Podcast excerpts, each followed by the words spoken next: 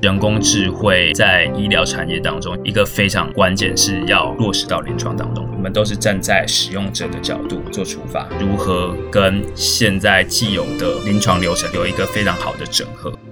欢迎大家回来，生技来一课，我是今天的主持人范恩。近几年，深度学习在医学影像处理上面的实现是越来越成熟。那和我们生活上息息相关的，像自动驾驶或是人脸辨识，而在医学影像相关领域，这几年也因为深度学习技术的引入，也使医学影像在自动化、精准化，甚至是标准化上面有很大的突破。今天我们很开心可以邀请到吕任堂博士，带大家认识人工智慧 AI 医学影像的。其中一个应用，在医学影像上自动圈选肿瘤位置，以及他从二零一七年在 MGH Machine Learning Scientist 机器学习科学家当到一半，在美国开始他的新创公司，并全力投入开发全自动化脑瘤圈选的产品，甚至在二零二零年成功的让这个产品成为史上最快速通过 FDA 认证的 AI-based 脑瘤圈选软体。今天除了想要聊聊 AI 医学影像产品的开发，也来听听他精彩的创业历程。那谢谢任堂今天来和我们聊聊。范恩，呃，谢谢，也感谢 BTPA 生技来客的邀请。我们想要先从 AI driven 的医学影像相关讯息，然后请任堂来带我们认识一下。首先，我想要询问的是，其实公司现在主要产品是看脑部的肿瘤的医学影像，那是否能针对这部分来说明一下，你们处理的疾病主要是哪一种，并大致的介绍一下，说传统上它的流程长怎样，然后你们产品处理了哪一些问题，带来哪一些好处？Visioneer，我们公司是人工智慧新创，所以我们着重在医学影像。以及癌症治疗。我们的第一项产品 V-Brain 是脑瘤自动侦测圈选系统。给予一个脑部的 MRI 影像，那我们的 AI 系统便可以自动的找到所有的肿瘤，并且把肿瘤的边界都很精细的圈选出来。那这个系统是全球首例获得美国 FDA 上市许可的肿瘤自动圈选系统，用在放射治疗。那我们和全球最顶尖的医院，像是美国的 Stanford、Mass General Brigham、台湾的台大医院合作，我们已经实际上用我们的人工智慧系统治疗超过数百位的脑瘤病人，那我这边讲说脑瘤，我们着重在是三种最常见的脑瘤，像是脑转移瘤、脑膜瘤及听神经瘤。我们主要用在放射治疗，这边和大家分享一下放射治疗。放射治疗它是用很高强度的放射线，或者是说 X-ray，它定点的杀死肿瘤。那它是非常常见的癌症治疗手段，大约有六十 percent 的癌症病人都会接受到放射治疗。因为它要定点杀死肿瘤，所以医师在设计放射治疗的时候，他必须在医学影像上面很精细的把所有肿瘤的边界都给画出来。所以我刚才提到的，像我们脑部的 MRI，它可能有数百张的影像，那医师就必须要一张一张把所有的肿瘤给找出来，并且把它画出来。整个过程是非常精细、复杂、费时费工的。那这是现行的流程，也因为这个过程其实它很困难，我们人工智慧开发出来，我们可以自动的把肿瘤给找出来，然后把肿瘤边界给画出来，供医师做参考。它在临床上面的价值就非常的大。举例来说，其实我们临床上面有做了 reader study，就是临床研究，我们发现医师在我们人工智慧的辅助之下，它可以多找到十二 percent 的肿瘤。所以你可以想象说，现行的流程当中，没有人工智慧的辅助之下，大约有十二 percent 的肿瘤是会被遗漏掉的，没办法被一次治疗到。另外，即使是两个非常专业的医师，对于同一颗肿瘤边界的圈选，他们的想法也都不一样。所以，即使两个医师他对同一个病人做出来的治疗计划也会不一样。但是有人工智慧来辅助，我们可以把医师之间彼此的差距大幅的缩短，我们可以让放射治疗更加的一致性 （standard）。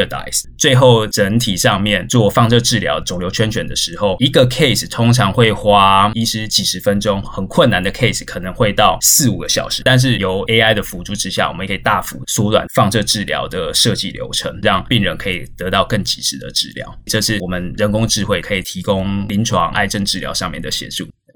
所以你们软体很重要的部分，刚有提到它会整个提升脑瘤被发现的几率啊，然后也增加它的一致性。那其实针对脑瘤来说，我们当然希望可以一次的诊疗，然后就把脑瘤大部分去除。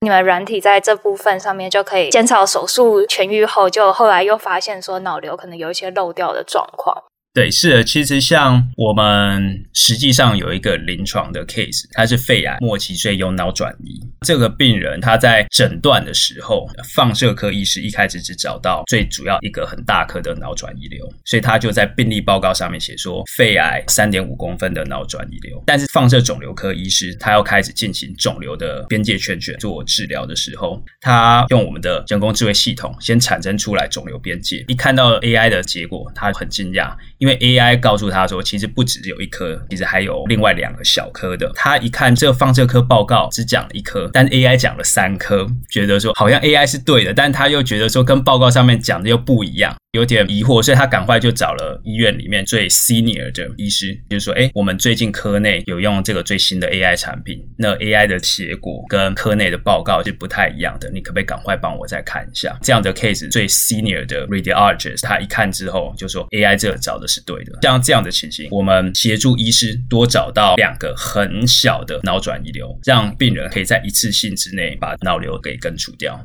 像这样的讯息，那时候传到我们团队里是非常有成就感。大家就是说，我们那时候都很辛苦，但是能协助到医师、协助到病人，这个过程是非常 rewarding。嗯，对啊，就开发出一个产品，真正能改善现在的医疗状况，减少病人在未来受的更多的苦。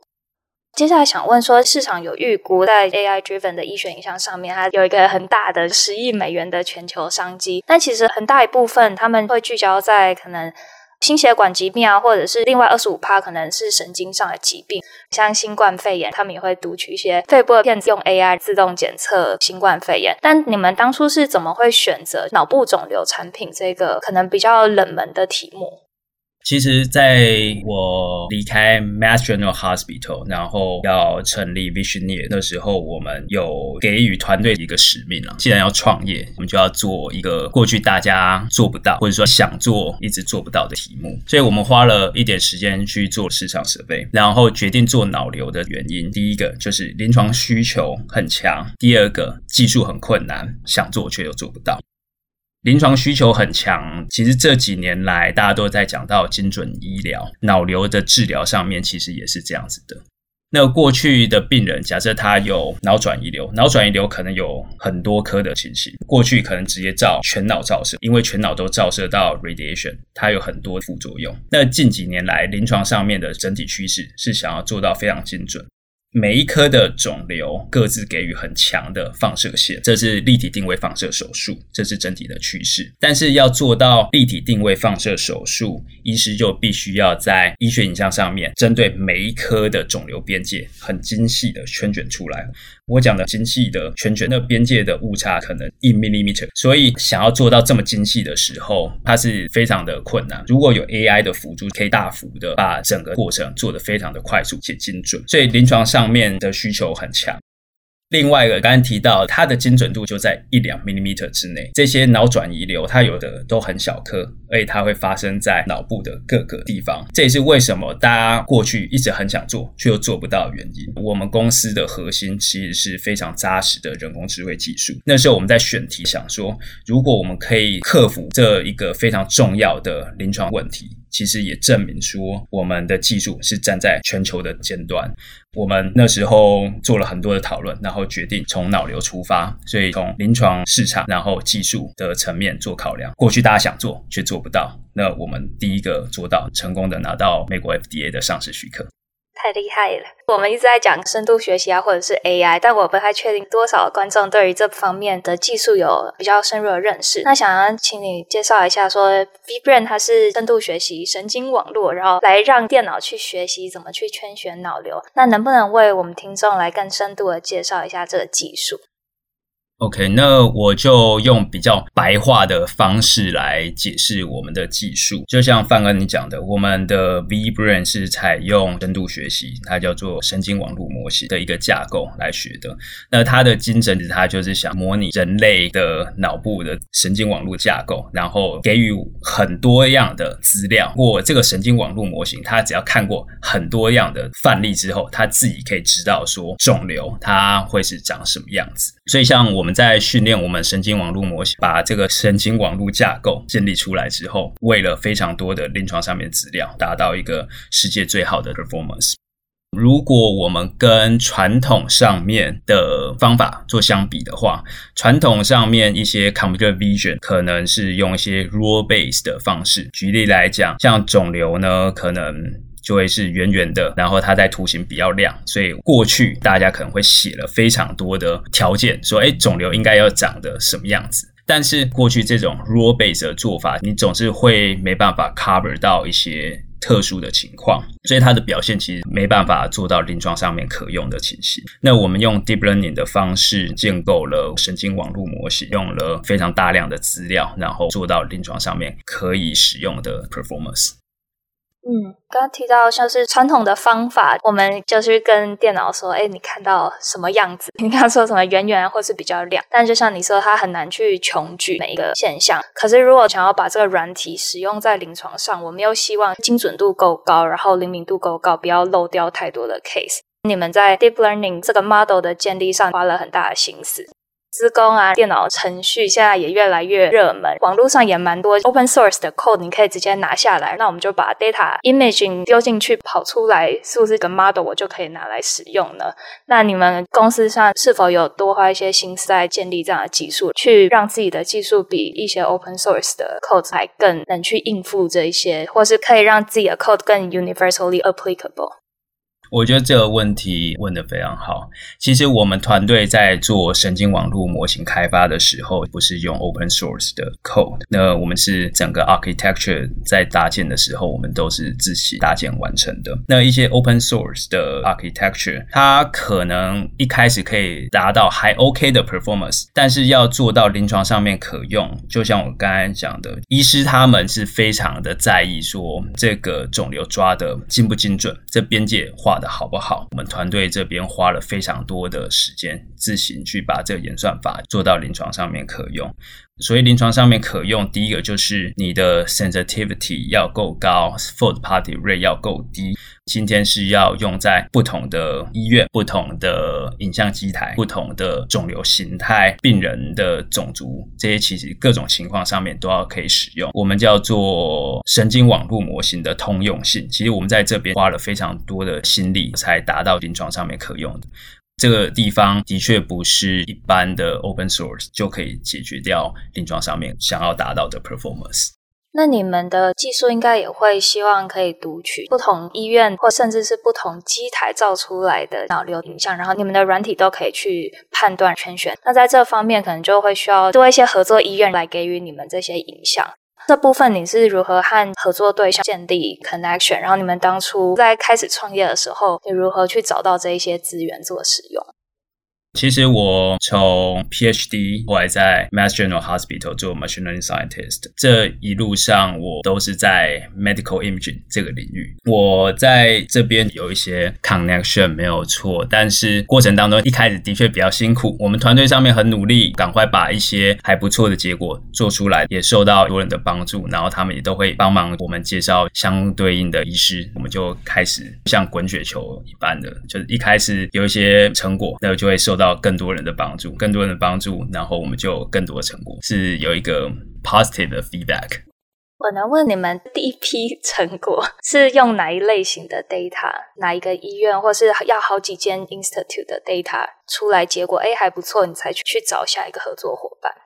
其实我们一开始的时候就是有 multiple 医院在进行的，因为资料的通用性、模型的通用性的确它是非常重要的。所谓的模型通用性，资料上面是一回事，它在演算法上面也是我们花了很多心力。这边可以想象说，我们大概也没办法穷举，说哎，我没办法收到所有 scanner 或者所有医院的这种情形。用资料上面去突破通用性这件事情是一个方式，但是你要再搭配上演算法，才能达到各种情况。今天我真的完全没有看过资料的时候，我的表现还是可以一样的好。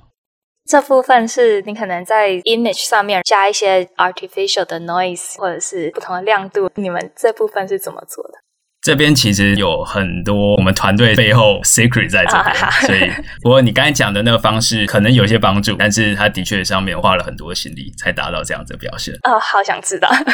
像你们就是花了很多时间，然后这个软体技术的开发，你们公司有申请专利去保护这样的软体技术吗？因为它真的是你们公司产品的核心嘛。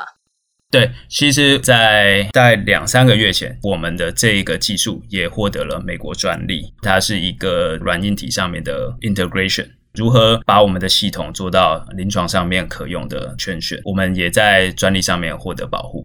那这方面就是在申请专利的时候，你软体有需要 disclose 多少东西吗？在专利上面的话，其实是个 idea，所以说你的系统是 implementation，但是你不需要说把你的 code 整个做 disclosure。能不能再多分享一下，在这一个产品开发上碰到的比较大的困难是什么？因为其实我们如果有大概 follow 一些学术研究的时候，我们现在就看到越来越多只要有 deep learning title 的 paper，那它就可能会被发表到比较 high impact factor 的东西。但是其实从 AI 在学术上到真正可以被临床上的应用，它其实应该还是有一段很大的差异。那能不能分享一下你们的 gap 怎么去跨越？我觉得这个其实是整个 AI for healthcare 或者说 AI for medical image 非常重要的课题。因为我自己其实也都是学术圈里上来，拿了 PhD 做 machine learning scientist。我自己知道说发表是一回事，但是当我们的系统要实际上用到临床上面的时候，它要克服的点又非常的多。举例来讲，你的系统如何非常有效的跟既有的临床流程做整合，这是一个非常大的痛点。你今天一个模型，它就算是 performance 很好，但是它如果没办法很有效的去跟临床上面的系统做整合，那它在临床上面就没办法使用。这一点其实非常重要，因为医师他们很不喜欢一个做技术的人，像我跟他说：“哎，我这个技术很好，你只要改变你的流程呢，你就可以得到什么样的结果。”医师他们就会觉得说：“哎，我用我的这种方式已经执业了二十年、三十年都很不错，那我为什么要去做这些改变？”所以我们在做系统开发的时候，我们都是站在使用者的角度做出发。医师他们真的在意的是什么？我们这样子的系统可不可可以很无痛、很无缝的把它导入到既有的流程当中去，所以这一块除了 AI 的技术之外，其实有很多是 software engineering 的 work。所以我们团队当中，在 AI algorithm 之外，在 software engineering work 这边都是花了非常大的功下去。我们的系统其实可以跟市面上既有的各种医用系统做连接，所以我们导入到医院的时候，医师们都说：“哎。”原来 AI 已经默默跑完了，他们就用既有的流程，但当他们开始要画肿瘤边界的时候，他却发现到说 AI 已经帮他都给画完。他们常常说：“哎，这件事情是怎么做到的？”那我们团队当中花了很多的时间去跟医师们讨论，知道他们实际上的流程是怎么做的，才可以把我们的系统无缝的导入到临床流程当中去，让医师可以快速的跟 AI 来做协作。嗯。就是降低他们使用这个技术的门槛。哦，对，我觉得这个其实是非常重要的一件事情。默默的就 AI 已经跑完了，他们也不得不使用。我很好奇，你们的产品是像是一个 plug in 吗？它可以这么做，我们会知道说，一是它现有的流程，嗯，可能是用了哪些的系统，嗯。那我们的 AI 可以去跟这些既有的系统做连接沟通，就像我刚才讲，其实后面有很多 engineering work 要去了解，然后也花了很多的时间去跟医师做讨论。一般来讲的话，像我们的系统，我们的 input 是医学影像，那在医院端的时候，它会有一个 database。那这个 database 我们医用常讲的可能是叫做 PACS，它就是说医学影像上面的一个 database。像我们的系统就可以跟这样子的 database 去做连接，所以我们 AI 从医院端的 database 拿到医学影像之后呢，我们就去做影像上面 neural network 的 processing，产生出来肿瘤的边界。那我们把这个 AI 系统呢，再传回医院端的 database，医师呢，他可以用他既有的软体去做肿瘤边界的圈选，完全不需要额外去使用一个新的软体来学新的软体，说，哎，我要怎么用这 AI？所有的东西默默的都在背后执行完毕了，所以他就会发现，他不需要额外花更多的时间去想说这件事情，我应该要怎么来做。你们团队的经验很珍贵，因为你们真的把开发的技术用到临床上。就像你提到的，不只是好的资料、好的 AI 技术，它更重要的是你要去跟临床的使用者去讨论，去看如何可以在不影响他们原有的流程之下，然后做更好的整合，才能真正的提升被使用的几率，他们才能真正的看见使用这样的新的技术带来的成效。因为我们觉得站在使用者的想法去开发 AI 这件事情才会成功。那我们团队当中，就像我讲，我们核心技术是 AI 跟 Software Engineering，但是我们要做到一个产品是临床上面可用的，就必须要非常贴近临床上面的需求。那在你们产品开发完后，真正要实际开始应用，其实还是需要通过像是政府的认证。AI Base 这个软体算是医材的一类嘛？能不能替我们介绍一下这些 AI Base 的医学像软体？要通过 FDA 认证的话，它的流程大概是什么样子？我觉得这在以 healthcare 这个领域跟其他的领域最大的差别就在这边，就是我们是要通过法规上面的认证，在整个产业上面非常重要的一块。那 FDA 它其实最在意的，你的这个软体用在临床上面的时候，它的 efficacy 跟 safety。efficacy 是有效性，对，就是说，诶，你的有效性。跟它的安全性，那这件事情是 FDA 它最在意，你就会需要去做临床试验，去证明它在临床上面的有效性跟安全性。这方面会跟 FDA 有非常多的沟通，说，诶，这样子的临床试验应该要怎么进行，才能达到临床上面可用的表现。不过，像你们的产品是第一个全自动化的脑瘤圈选，它是一个很新颖的技术。但我们可能一般在 FDA 通过的流程上，我们需要跟一些现有的产品去做比较，就比较说，哎，至少要跟现有技术相似或更好的安全性或是精准度。但这部分因为市场上没有相似的产品，那你们如何去做这一个比较呢？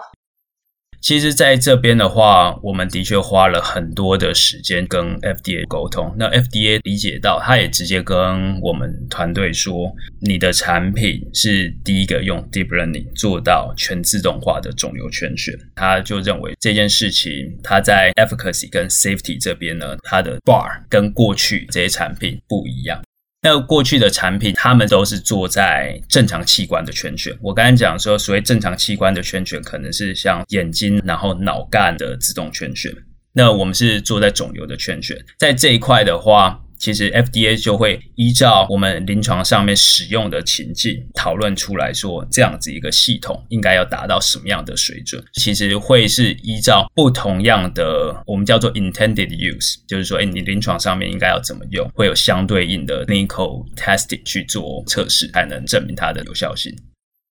所以要通过这个认证，也需要跟 FDA 他们好好的讨论。FDA 应该针对像你们是第一个 deep learning based 的。全自动全选，他们应该也是花很多时间，然后来去研究这方面的相关的技术。听起来他们的行事作风是蛮弹性，跟我们一般想象对于政府机构好像有比较不一样的印象。哦，我觉得 FDA 沟通的时候都是完全站在科学临床上面讨论。他们在讨论很多时候是 case by case，但是我们都是会拿出科学上面的数据或者各种临床上面的证据，说我们为什么需要达到怎么样的 performance 才能证明它的有效性。我觉得整体上面。跟 FDA 讨论的过程，其实我们学到很多，然后也真的知道说，哎，FDA 他们在 AI 的审查上面，其实他们也花了非常多的功夫，知道说，哎，整体上面这整个产业应该要去做怎么审查。那你们要拿到这一个认证的时候，有需要去说，OK，我就是要 test 两百个不同的医学影像样本，然后去看它的精准度是多少，还是这个数字是比较弹性，是跟 FDA 讨论的结果，以及在 FDA 通过这个部分，他们会想要看说，实际上的临床可能是医师他现场去使用感想或者是使用经验，这部分也会纳入 FDA 认证吗？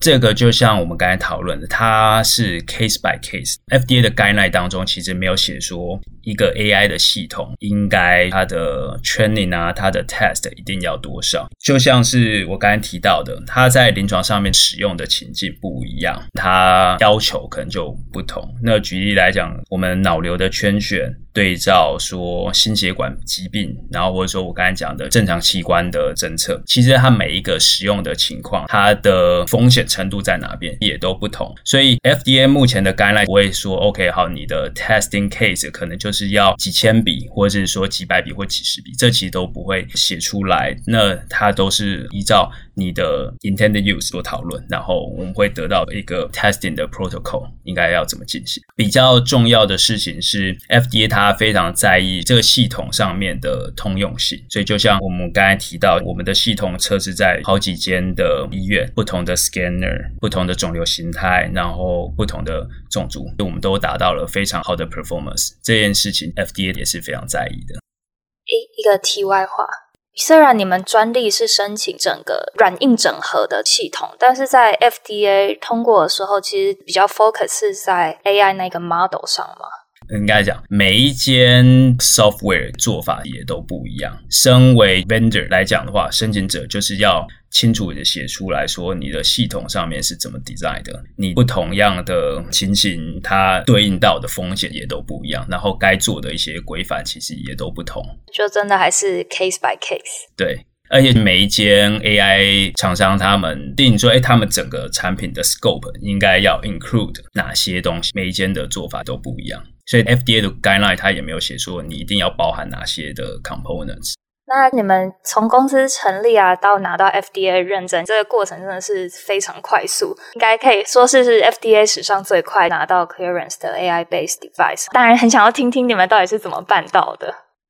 像我们公司是二零一九年成立，我们成立到拿到美国 FDA clearance，其实就十八个月。这十八个月是从无一行扣都没有。到通过美国 FDA 的 clearance，这个时间真的很快。当中团队不只是我了，其实我们所有的成员大家都非常努力，因为我们对于我们做的东西有很强烈的使命感。我们都觉得说，我们今天做出来的东西能协助到癌症上病人，协助到医师在把癌症治疗做得更加精准，知道说用到临床上面的时候，这个成就感也都促使我们赶快更往前进行。我们在这整个过程当中，你说有没有什么诀窍？我觉得真。真的没有太多的诀窍，而是真的说，呃，很扎实的，赶快把我们该完成的，无论是软体也好，实验也好，或是该和 FDA 的讨论，其实我们都是用非常科学的方式去跟 FDA 进行讨论，说，哎，这个东西我们为什么觉得它在临床上面可以达到 efficacy 跟 safety。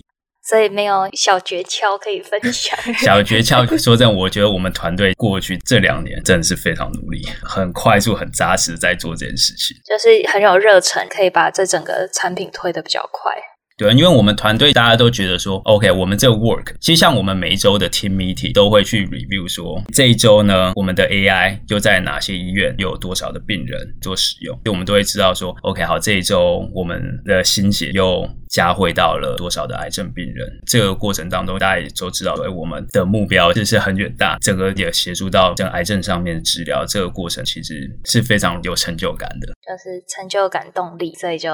往前冲。对。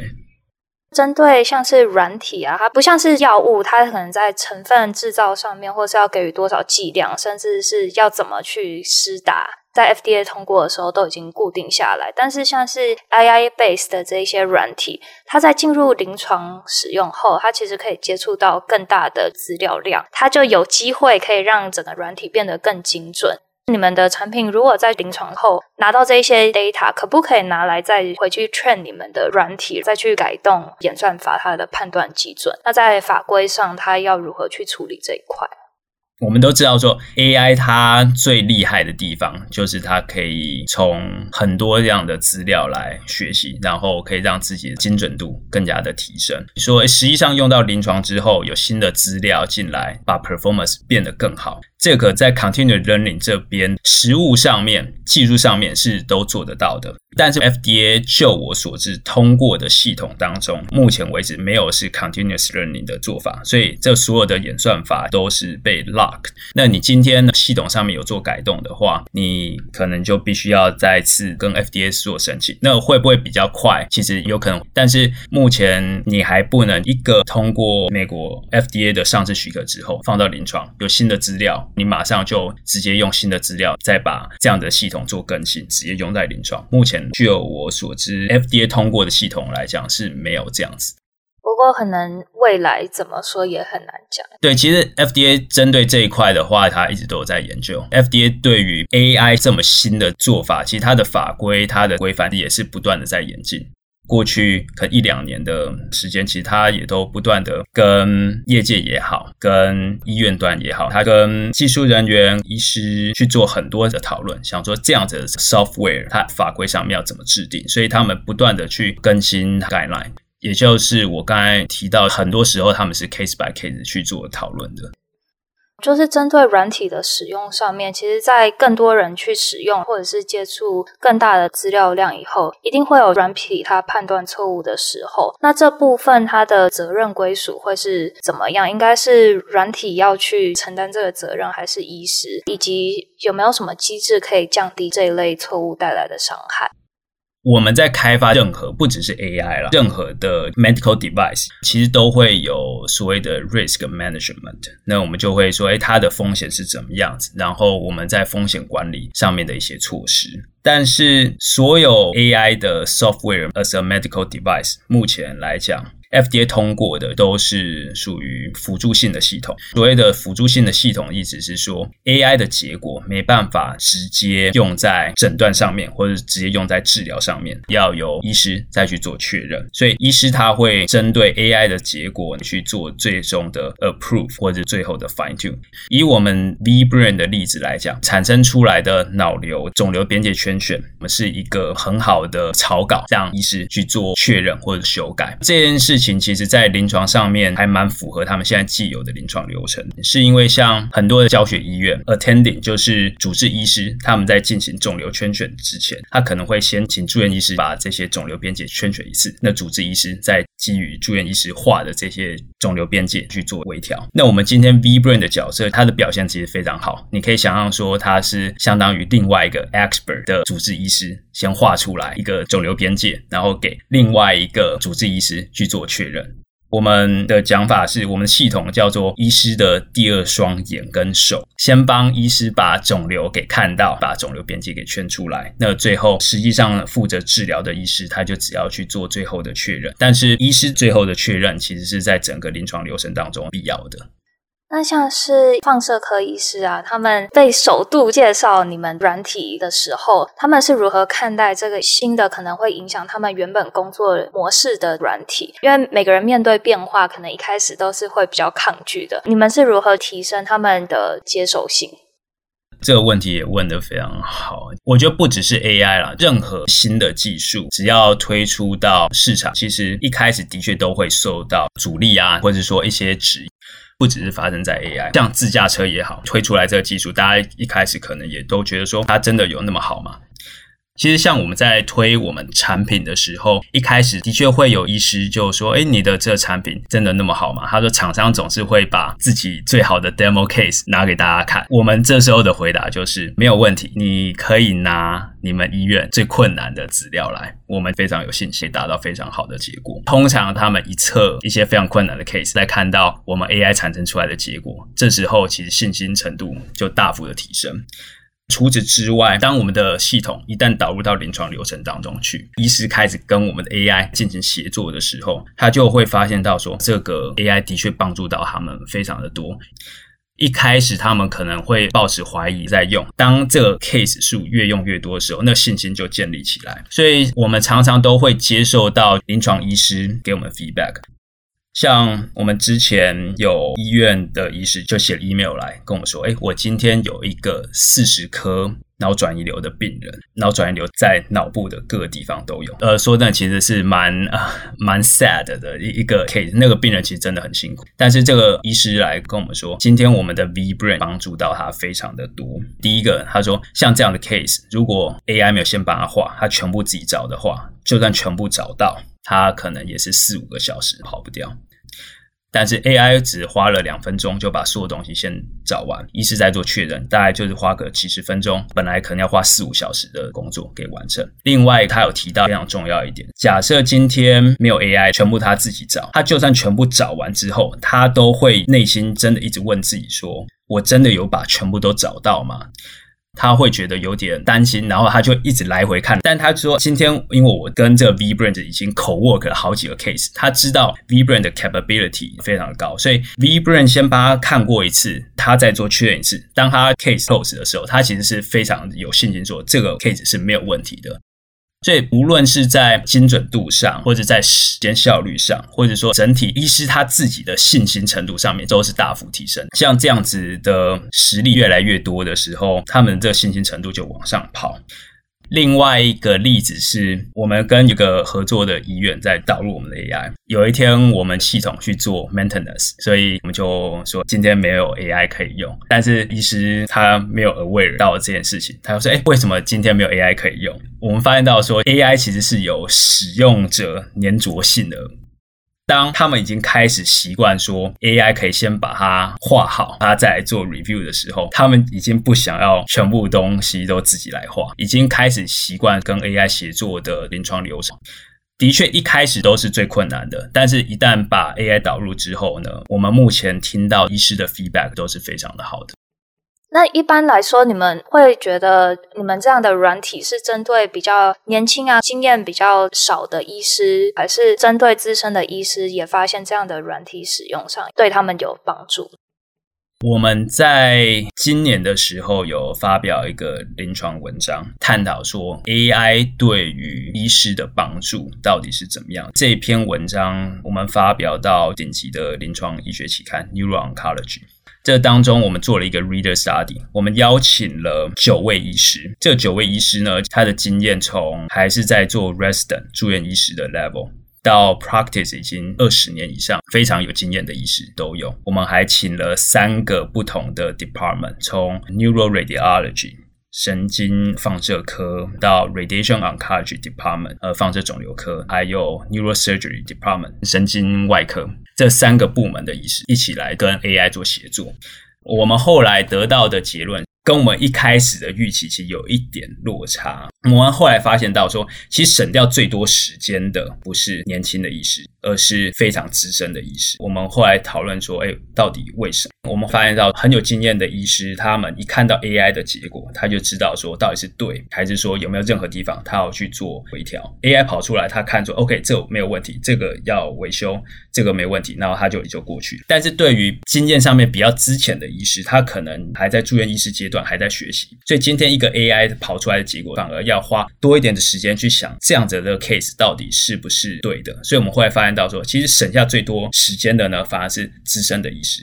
那我们 AI 的系统对于经验比较少医师的帮助是另外一方面。我们发现到说，经验比较之前的医师，在有 AI 的辅助之下，他找肿瘤的 accuracy、sensitivity 也好，或者说他画的这肿瘤 boundary 来讲，就已经可以跟 expert level 画的肿瘤边界非常的接近了。所以我们可以协助到经验比较少的医师，在有 AI 辅助之下画的，可以就像 expert level 一样。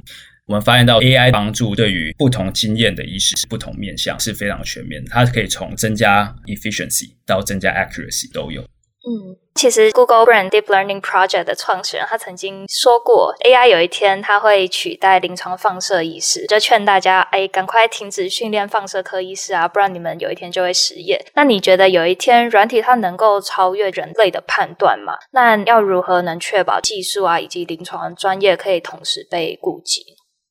说真的，我其实不赞同这句话，因为我觉得 AI 在医疗产业上面，它是一个非常好的工具来协助医师。像癌症治疗，他就把它做得更加的精准，更加的有效率。有一些 work 让 AI 先来做，医师他在有 AI 的辅助之下，就可以做更好，然后更快。那他省很多时间，可以花更多时间在跟病人做病情上面的讨论，反而有花更多的时间照顾到他的病人，而不是花时间去想说我这一个肿瘤的边界应该要怎么画。我们反而觉得有 AI 的帮助之下，是可以让整体上的癌症治疗更有温度，因为医师他有更多的时间是花在病人上面，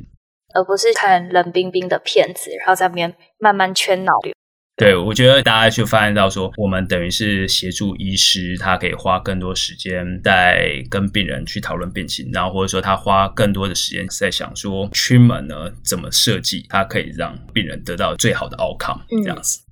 所以就是用电脑来去取代一些技术上比较繁琐、冷冰冰的东西，然后让人可以真的去做一些只有人能做的，跟人去做讨论的这些事情。那你们现在是用这样的脑瘤圈选软体，然后去协助放射治疗部分。你们觉得未来你们的产品还有哪一些应用的方面吗？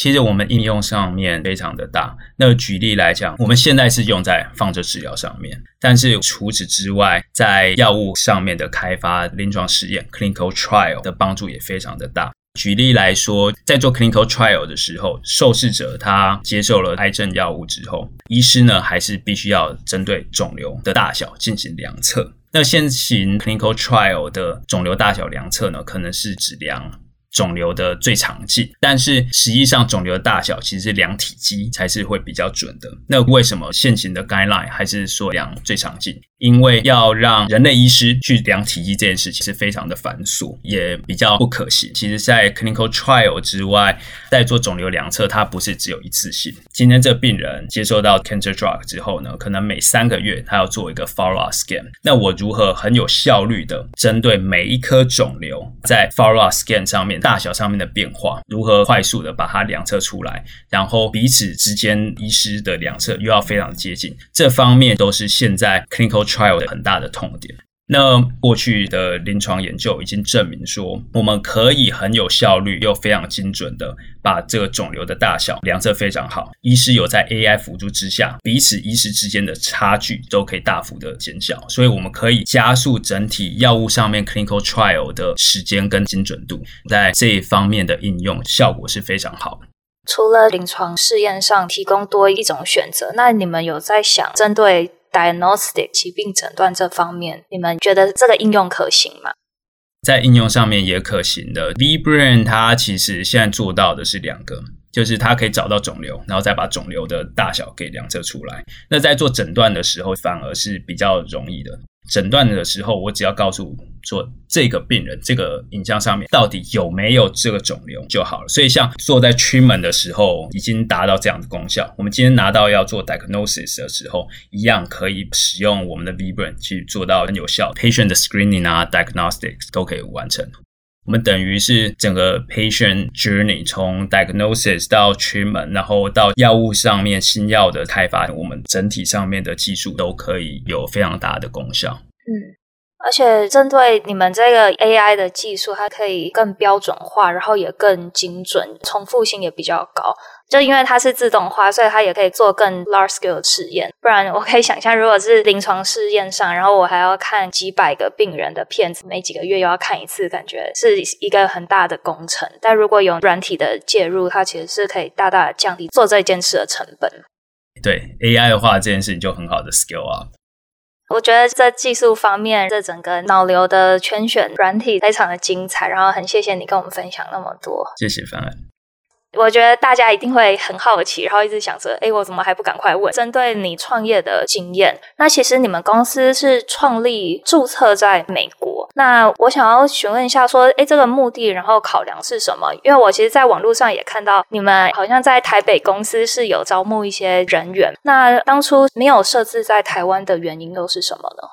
我们公司的总部是设在美国波士顿，我们在台北有一个 R&D 的 office。那公司把总部设在美国的主要一个原因是，我觉得全球上面在 healthcare 来讲的话，最大的市场还是在北美，或者整体上面产业的趋势、法规的走向，美国还是走在全世界的领头。所以很多全球上面，呃，整体市场上面会往哪个方向走，或者法规上面应该要怎么做 AI 的 device 做审查，其实也都。是依照美国这些 practice 在做，所以那时候我们基于市场上面的考量，我们把总部是设在美国的波士顿。那我们在台湾设 R&D office 的想法，其实有很多是我自己情感上面的因素。要创业的时候，有其中一个初衷是想要把我在美国从 Princeton 念 PhD 到 Mass General Hospital 当 Machine Learning Scientist 的这些经验带回台湾去。然后我想说，在开发的过程当中，我们就可以把最新的技术率先的导入到台湾的医院去。所以，台湾的医院也可以在第一时间享受到最好的 AI 成果，来协助到台湾的癌症病人。那时候的想法是这样子，才会有 headquarter 是设在北美，因为市场上面因素。但是在台湾设 R&D office，那当然台湾的人才都很优秀。我自己在美国工作过，我们现在的 team member 都知道说，其实台湾的大家都非常厉害，才会说我们为什么可以跑那么快。其实整体上面大家技术很强，然后大家也使命感也都很高。那其实你们的产品是有放在美国的医院，也有放在台湾的医院。那针对这两个不同地区，对 AI base 的医学影像软体，他们的接受程度是怎么？以及你觉得在进入美国啊以及台湾市场，他们这两个地方的差异，可能在法规上，或者是使用人数上面，甚至是使用者医师他的接受程度上，你的观察，他们有什么不一样或是相似的地方吗？我自己的观察，说真的，使用者的看法，台湾跟美国这边没有太大的差别。对于 AI 的想法，很多时候正是个人上面，医师之间可能彼此有一些差别。但是如果你说看整体台湾临床医师对于 AI 的看法，跟美国医院对 AI 的看法，大致是蛮相近。就像我刚才讲到的，总是会有一些对于技术上面非常有热情的医师，他就是非常的喜欢这些东西，那他们就说。哦，当然很好，但的确会有一些医师，无论是台湾也好，北美也好，都会有会觉得说，哎，这个东西真有你讲的那么好吗？就会有我刚才讲的故事。当我们这样的系统导入到临床当中去，一开始他们可能有一些抱持着怀疑的态度，但是越多了 case 开始使用的时候，这些信心水准就开始往上提升了。简单回答说，美国、台湾上面有没有差别？我自己的感觉是没有的。这几年，其实台湾的医学影像蓬勃发展，不管是政府他在推计划，甚至是科技部还推一些产学整合，然后结合台大、北荣、北医之类这些医学大学的医疗团队，再加上台清交成立一些 AI 的研究中心。那在这一些蓬勃发展之下，也很多科技公司啊，或者甚至传产，他都跳下来成立投资这些新创。那你走过这轮之后，你有没有什么？经验是你特别想要分享给这些正在前往这条道路上的创业者。我自己的想法其实是，人工智慧在医疗产业当中一个非常关键，是要落实到临床当中。要不然，再好的就算是 deep learning 模型，它表现非常好，它没有落实到临床。那它真的一点功效都没有，它就一点意义都没有。所以，如何落实到临床上面，有几个很重要的课题是：一开始选题的时候，你是不是真的站在临床使用者的角度来出发？而不是单纯说哦，我想要做一个 deep learning 的题目，我知道这是潮流，所以我开始来做 deep learning。因为要落实到临床，所以你一开始在选题的时候要找一个临床上面的痛点。我们团队就像我在一开始提到，其实我们一开始花了蛮多时间去了解到说，哎，整体临床上面发展的趋势，然后临床上面的痛点，选了脑瘤这个题目，然后我们花了非常多的心力把这个产品开发出来之后，我们在想说，落实到临床上面去，如何跟现在在既有的临床流程有一个非常好的整合。那我们也花了非常多的时间去做到这件事情。我们今天要做到一个 AI 系统是全球上面可用的话，不是只有一间医院上面好，或者两间医院上面好，这个产品的通用性就变得非常的重要。你如何确保说你开发出来的系统是今天在全球各个医院、各个 scanner 肿瘤形态上面都有非常好的表现？这个东西在系统开发一开始就要把这件事情纳入到产品开发的目标。我觉得这几个其实是 AI for Healthcare 它蛮重要的几个课题。那也是我们在一开始选题产品开发的时候就一直都把这件事放在最重要的。那台湾的健保它是如何给付这些 AI base 的医材？那你觉得未来的趋势是怎样？其实我觉得保险制度有没有美国叫做有没有 reimbursement，就是说，诶，保险制度有没有呃给付相对应的 AI device 的服务？我觉得对整体产业上面的发展是一个非常重要的事情。其实美国也是近几年来才开始的。第一个像是 Viz AI，它是做缺血性脑中风的 detection，它拿到 CMS Medicare Medicaid 保险给付。那这件事情，我觉得也是 AI for healthcare 一个非常重要的里程碑，代表说保险制度开始觉得说这个东西导入到临床流程当中去，的确是对于临床上面的价值有提升，所以保险。制度愿意来给付 AI software，那我觉得对于整体的产业上面是一个还蛮大的鼓舞。如果今天台湾的健保也愿意来给付 AI software，都会帮助到整体上产业上面的发展。接下来我可能想要针对你个人的职涯发展。对，刚刚有提到你当年博班的时候是在 Princeton 念 PhD，那这段期间你是一直都有想要创业吗？你怎么会突然就创业了呢？那时候是有一个人工智慧中心成立起来，他就是真的想要把 AI 落实到临床上面去。那我自己对于医学影像这一块一直非常的有热情，所以我的 Princeton 的 PhD dissertation 就是在做 medical image 相关的研究。那时候我们主导了开发医用超音波的影像增强技术。所以它可以及时的把影像的 resolution、contrast、SNR 就大幅的 real time 的提升。那那时候我协助我博士班的指导教授成立了一个公司，把这个技术给商品化。然后我在 Princeton 的时候对创业上面非常的有兴趣，所以我也当了创业课的助教。其实创业而言，我觉得是一个用我的技术，然后实现我想要做的事情最有效率的一个方式，所以我选择创业。但像我在 Mass General Hospital 做 Machine Learning Scientist 的时候，我也做得非常开心，其实成果也非常好。那时候我主导开发了两个 Deep Learning 的系统。一个是腰椎狭窄症的自动分级，英文是 lumbar spinal stenosis grading，它是看腰椎的 MRI，看说我们下背痛的成因，它的 severity 为何。然后另外一个系统是腹部主动脉血管瘤的自动侦测，所以是看我们腹部的 CT，看我们有没有腹部主动脉血管瘤。像这两个系统，我们开发出来之后，我们也导入到临床流程当中。其实医师的 feedback 都非常好。我每次知道说像这样子的系统导入到临床流程当中去，然后得到医师的 feedback，我都知道说 AI 它真的是可以改变整个临床流程。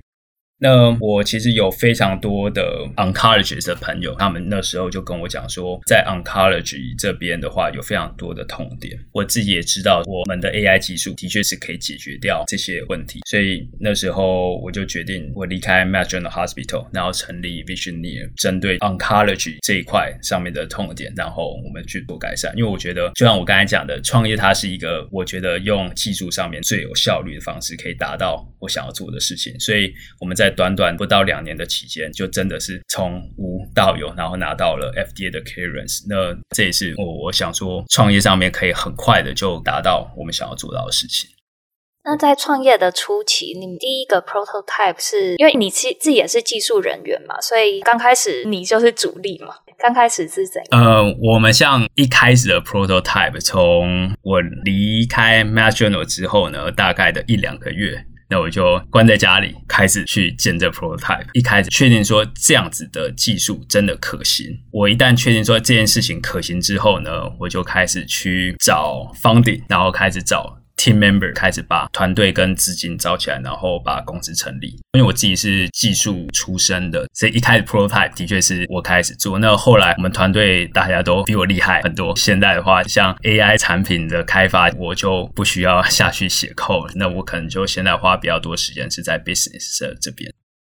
其实你是算从技术背景出身的，那你刚开始是花很多时间是在技术开发，但是现在你公司比较大，过去你还申请 FDA 通过，然后做一些临床试验，然后到现在可能要推一些自己的产品，你会不会觉得现在花太多时间在一些非技术的事情上面？那你还喜欢这样子的工作形式吗？我觉得创业的话，很多时候啊，尤其是 founder，founder 一开始什么事情都必须要来处理。当团队需要呃技术上面的时候，那我可能就提供我技术上面的 knowledge。那当我们现在团队可能需要我更多时间花在 business 上面，那我就会花更多时间在团队上面需要我的地方。对于我而言，其实我没有想说我自己一定要做技术上面或者怎么样，而是说我们的目标很明确，就是想要把最好的 AI 技术。导入到临床流程去，这是我自己的目标，也是我们团队的目标。那我们达到这个目标，该做的事情其实就是这么多。我们团队当中不只是我，大家都知道说，我们想要达到目标，那必须要完成这些事情。那我们大家很努力的一起把这件事情完成，所以也不太会说这件事情应该是谁来做，或是怎么样子，而是说这些事情反正就是要有人来做，那我们大家一起把它完成。所以你其实是很享受目标在那边，然后要达成这一件事情的过程。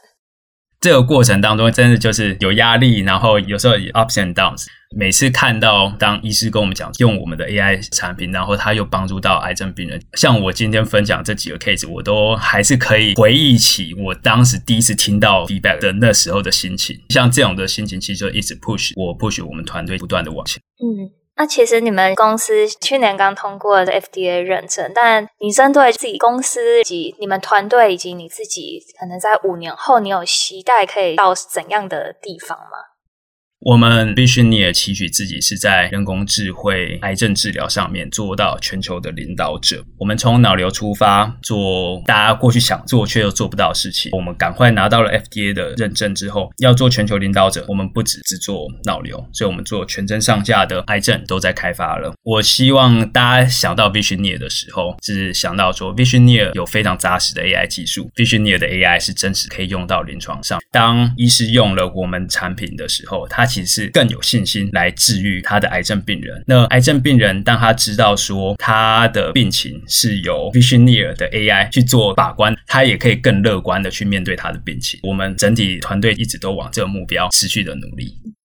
我想听完这一集之后，观众对于 AI base 的这医学影响都很有兴趣。那我不知道你有没有一些建议给一些可能技术背景不是特别强的人？那你觉得他们对于这个领域有兴趣，要怎么来介入，然后怎么帮忙？我觉得在这个领域当中，技术只是其中一个部分。我觉得要在这个领域真的做得好，除了技术之外，在临床上面的知识，在商业上面的知识也都是非常重要。所以，我们团队当中有技术的成员，有临床法规的成员，然后也有商业上面成员。我们团队的大家每一个的 skill set 其实也都不太一样，但是唯一共通点就是说，我们对于我们做的 work 可以转换。到临床上面来协助癌症病人这件事情，都是有共同的热情。其实你只要是感到很有热情的，我觉得你在加入这个领域，都是会有自己可以做出贡献的地方。也没有说我一定是要做 machine learning 的，我才能去加入这个团队。临床也好，法规也好，商业上也好，每一个都非常的重要，也缺一不可。就是全部的这些都要在一起之后，整个团队才会成功。就是有使命感最重要。对。我们访问也大概到一个段落，然后想请问一下，你有没有话想要对观众说，或是一些加油打气的话？其实就像我最后讲的，我觉得在人工智慧可以用到临床医学上，它的帮助是非常大，也非常明显。整个过程当中是非常的有成就感。如果对于这样子的课题有热情的话，欢迎加入我们团队。我们会在宣传的时候附上你们公司的网址。那今天谢谢任堂替我们 AI base 的医学影像开始介绍，然后再谈到你很精彩的创业历程及你整个生涯规划。非常感谢你替大家带来这么精彩的分享。希望你们公司团队非常顺利，很期待你们未来的产品。真的是很期待看到台湾人创的公司可以成为一个全球领导者。谢谢范恩，那我们会继续努力。今天节目就到这边啦，谢谢大家收听，让我们下次再见，拜拜，拜拜。生计来一刻 Moments in Biotech 第二季由 BTBA Boston Taiwanese Biotechnology Association 制作。我们谢谢驻波士顿台北经济文化办事处的赞助。本季节目制作人有 Yvonne、Erica、乃群、Margaret、我范恩。后置与宣传团队包含季秀、信怡、Phoebe 以及慧芳，还有专业顾问 Joe 以及 Rick。如果你喜欢我们的节目，欢迎到 BTBA 脸书专业私讯小编，或是寄信到 tmrbiotech.moments@gmail.com 分享你的心得。谢谢你的收听，我们下集再见，拜拜。